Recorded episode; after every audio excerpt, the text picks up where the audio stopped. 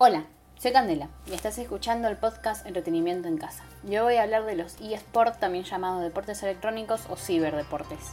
Son competencias con juegos mayormente de multijugador en equipos o como se conoce mejor, PvP.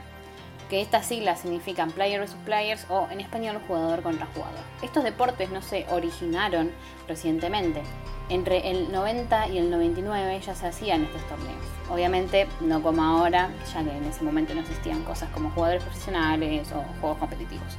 Uno de los primeros torneos que se hicieron fue el Campeonato Mundial de Nintendo en esa misma década. Desde 2000 hasta ahora los esports empezaron a crecer rápidamente. Uno de los juegos más conocidos en el ámbito competitivo es el League of Legends, mejor conocido como LOL. Un juego que personalmente no jugué, pero sé que es un juego de equipos y como dije antes, un jugador contra jugador. También tenés el Fortnite, que es un Battle Royale, básicamente sería un todos contra todos hasta que quede una sola persona. Después tenés juegos de lucha como el Smash Bros. y el Street Fighter. Y por último, los juegos que siempre traen polémica, los shooters primera persona. Básicamente los juegos donde tenés un arma y tenés que matar a algún enemigo. En este caso el juego en el que yo personalmente estoy más familiarizada es el Overwatch. Este juego, como dije antes, es un hero shooter. Un hero shooter es básicamente lo mismo, un shooter, pero eh, con personajes bastante identificables. En equipos de 6 vs 6, dicho juego también tiene una liga competitiva y varios equipos en la misma. Aunque en el mismo juego tenés una opción para jugar competitivo, donde te dan rangos eh, dependiendo de cuántas partidas ganaste.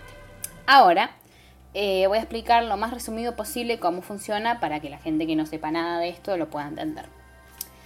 Eh, ya sé que la mayoría estará pensando como que son seis personas disparándose a morir. En parte sí, pero no. Eh, tenés un objetivo que varía del mapa, además que cada uno tiene que cumplir un rol.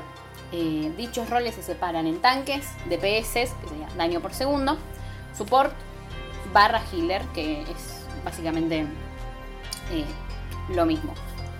Eh, además de eso, los personajes tienen distintas formas de dañar o curar sin necesidad de todos tener armas de fuego. Originalmente eran dos tanques, dos DPS y dos support, aunque ahora eh, es salir elección, pueden haber tres tanques, eh, un support, dos DPS, no importa.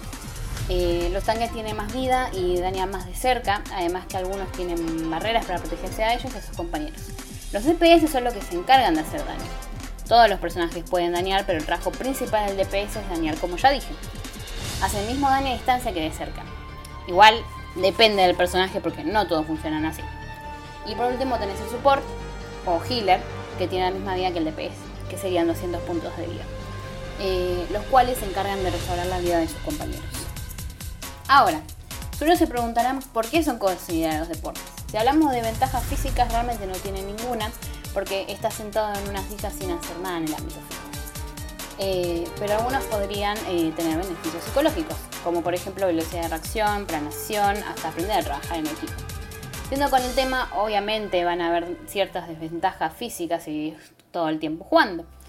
Es verdad que los profesionales tienen muchas horas en el juego, pero eso no significa que dejen sus necesidades básicas de lado y que no hagan deportes que ayuden al cuerpo físicamente en mi opinión, sí son deportes. No todos los juegos que existen lo son, pero sí los que requieren un trabajo en equipo, o tácticas, eh, o aprendizaje de cómo funcionan los personajes, entre muchas otras técnicas. Para mí decir que los eSports no son deportes porque no estás moviendo tu cuerpo o no estás al aire libre, es como decir que el ajedrez no es un deporte cuando sí lo es.